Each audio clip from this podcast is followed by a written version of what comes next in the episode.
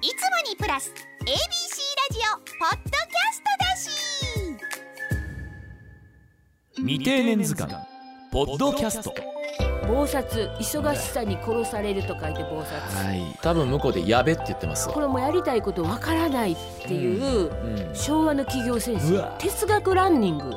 哲学ランニング、はい。なんせ小さな初めてを。そうです。小さな未定年図鑑ポッドキャスト ABC アナウンサー尾形祐介です。博報堂シニアビジネスフォースのディレクターでコピーライターでキャリアコンサルタントの三島かっこ原弘子です。さて ABC ラジオポッドキャスト未定年図鑑第17回です、えー人生100年時代を生き抜くためセカンドキャリアをどう生きるかどう輝くか悩めるあなたの処方箋を提案し人生をクリエイティブするきっかけとなってもらえたらと思います、えーこの未定年図鑑なんですけれども毎週水曜日の午前に新作を配信しています。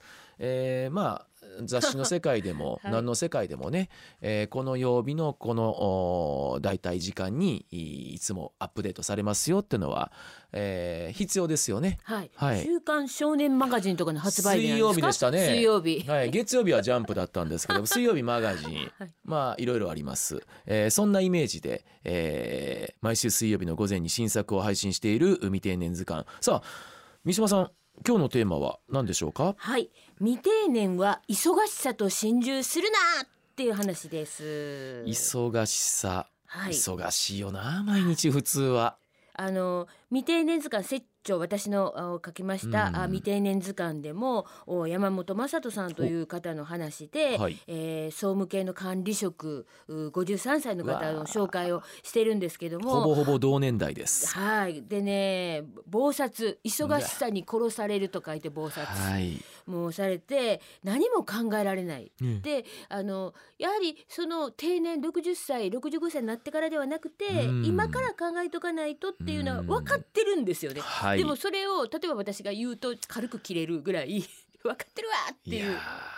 何も考えられないっていうーね。はい、でそういう方ってやっぱり真面目でうん。仕事几帳面にやって、うん。手を上手に抜けないっていう人だからものすごくきちんとされてるんですよね。うん。でもうんそういう何も考えられない日々は危険って考えてほしいんですよ。どちらかというと仕事にまさに忙殺されててお休みの日はぼーっと一日過ごしちゃうってでも結構あるんじゃないんですか？いや結構ありますよ。だからでしょガッチさんのように、ええ。もういろんなとこ行かれてるとかね。いやいやいや。あの栗拾い栗拾いじゃないいや丹波篠山に 行かれたりとかね、まあまあまなかなか休みの日もアクティブにっていう方、まあまあさてどれぐらいお意外と少ないんじゃないかなと。あそうですかね、はい、休みの日はもう寝てるだけになっちゃうんじゃないかな私もメリハリつけてもうべーっとのんべんだりしてるところはのんべんだりしてますよ。のんべんだらりもあるんですそういやか。そうじゃない。とやっぱり朝の仕事持たないですもん、そうですよね。うん。体力温存。でもサッカーされたりね。あまあね。常に何かされてるイメージがあるんですけどもうん。なかなかそこを見習おうそこを見習いなはれっていう話は今日はないんですよ。でねちなみにですけどもえっと過去回で、えー柴田アナウンサはい柴田先ーに輩。出ていただいた時も、はい。柴田さんもねうん「暴殺」って言葉言われてましたよ。言ってましたか。言われてましたよ。忙しそうですよ柴田さん。ね、でその、うん。えっと担当部長になられてそのマネージメントの業務っていうのもあるからねってあのね管理職の極みみたいなところありますもんね。ねそこもやっぱり柴田さんは手は抜けない。方うんなんだけど、柴田さん柴田さん聞いていただいてますよね。目覚めてください。暴殺からちょっと少し一歩足を踏み出していただきたいと、多分向こうでやべって言ってますわ。そうですか。間違いなくやべって言ってると思います。やべって言うんだ。はい。でねあのじゃあ暴殺されてるのが問題危険っていうのは分かりましたと。はい。でじゃああのやりたいことって何、うん。って考えるとこれもやりたいこと分からないっていう、うん。昭和の企業戦う士わはい多数だと思うんですよ。平成令和と移ろってるんですけれどもいや結構まだ多いと思いますけれどもね。ですよね。うん。その定年前に、うん。じゃあ準備、はい。えーそして自分がその準備とうん。やりたいことって分かんないっていう、うん。もう仕事すべて、うん仕事が100%っていう人やはりあのまだまだあー多いんじゃないかなっていうふうに思うんですよね。はい。でそれで、うん。あの私、えーうんキャリアコンサルタントの有資格者としての提案があります。提案ですか？提案です。嬉しいな。あのステップ3つお。あるんですね。はい。それで、えっとまあ、行動のステップなんですけども、まずはステップ1、うん。問題意識作戦、うん。まずは何も考えないことは、うん。やっぱりやばいよ危険だよっていう意識を持つ。そのね、うん。意識を持つだけで人って変われると思うんですよ。私これじゃちょっとあかんかも。うん、そうですそうです、うん、休みの日ぼーっとしてあ、うんうん。今日も一日過ごしてしまった。でもこれは新たなる月曜からの大切な体力の蓄ええそれちょっといけませんよと、うん意識を持つ、そうあのねぼーっとしてもいいんですけど、うんうん。ぼーっとしながら意識を持つ。ででもいいんですよ。なるほどなるほど。でもいいんだ、うんあそうなるとあのーハードル下がりますよね。そうですそうです、はい。でかつ言われるようにやっぱり体力の温存、うんその平日ね、うん。すごく朝から夕方夜、うん。そこまで働いてたら体力の温存はうん。それは体求めてるんやるから、うん。まあそれいいじゃないですか、うん。だけどぼーっとする時ぼーっとしない。やっぱり何か考えないとあの定年になってからではは遅いなっていう意識を持ってちょっとやっぱり問題意識を持とうっていうまあ体を動かさなくても、はい。極論ぼーっとしてても、そうですね、うん、体力温存しながらはい。考えは動かすことできるでしょと。でちなみに私の個人のほやってることなんですけどでしょう？哲学ランニング。哲学ランニング、はい。はい、で私だってランニングはスポーツじゃないんですよ。体を動かさない、はい、でこれはノーベル賞取られた山中教授もはい。言われてることなんですけども、そのマラソンされるじゃないですか、はい。山あの山中教授。はい。で山中教授のその、えー、となんたらあの何研究された方か、うん。さっぱり覚えてませんけども iPS じゃなくて。iPS iPS はい。そういうのね、それそういったことは全部走りながらね次のアイデアとか出るんですって。走りながら。走ってる時に。事実ランニングランニング体してる時に次々アイデアあ出るでもそれ時々山中さんだけじゃなくって耳にすることありますよね。そうですよね、うん、あの走ってる時が一番アイデアの泉湧くんやいうね、そうなんですよ。で私もそうでああのアイデアと、まあ、嫌なことうん。とかがあってどう嫌なことをどうしたらいいんだろうっていうのは、すぐ解決策が5キロぐらい過ぎたら出てきますね。あ走りながら？走りながら考えーるとあのあじゃあこれはこうしたらいいんだとか、うん。あるいはまあ気にするに及ばんなとかね、うん。そういうの出てくるしあうん。とアイデア、でん。あのこう見えて一応クリエイターなので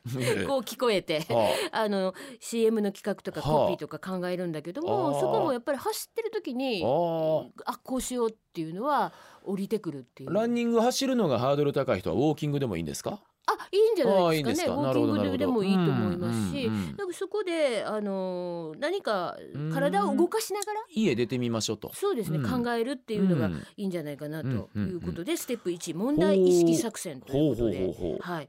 でえっとステップ2がね、あのー初めて行動。